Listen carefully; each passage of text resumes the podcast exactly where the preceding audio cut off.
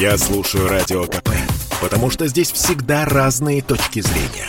И тебе рекомендую. В России рассчитывать на компенсацию за задержку своего рейса пассажир может и сегодня в размере 25 рублей за каждый час просрочки. И даже за этими деньгами нужно обращаться специально, писать претензию и ждать ответа 30 дней. Учитывая то, что компания в выплате может еще и отказать, за компенсацией не обращается почти никто. Это несправедливо, считает глава Общероссийского объединения пассажиров и член Общественной палаты России Илья Зотов. Именно он обратился к председателю Госдумы Вячеславу Володину с инициативой обязать авиаперевозчиков выплачивать существенные компенсации в автоматическом режиме.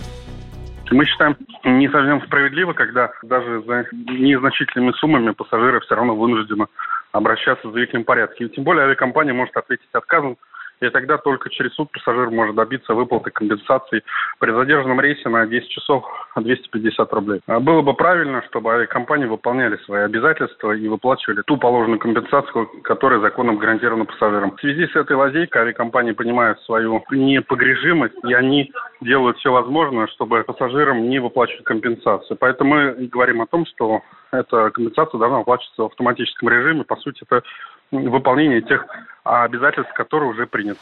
По вопросам обязательств, которые несут авиакомпании, есть и противоположное мнение. Ведь перевозчики и так переживают трудные времена, считает глава Ассоциации гражданской авиации «Аэропорт» Виктор Горбачев период пандемии нужно вообще запретить всевозможные штрафные санкции, вообще какие-то методы драконовские, дополнительно налоги, какие-то дополнительные штрафы. Ну и так люди выжимают еле-еле. И если мы будем ужесточать и ужесточать требования к авиакомпании, ну что, ну будут меньше летать. Вот и все. Мы загубим авиакомпании, которые будут просить у государства дайте денег, потому что мы и так стадии банкротства находимся. Ну зачем это надо?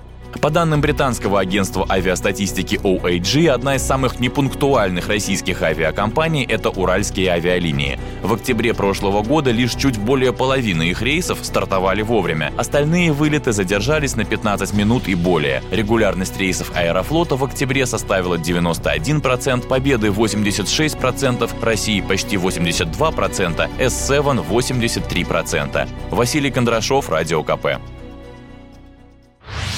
sportkp.ru О спорте, как о жизни.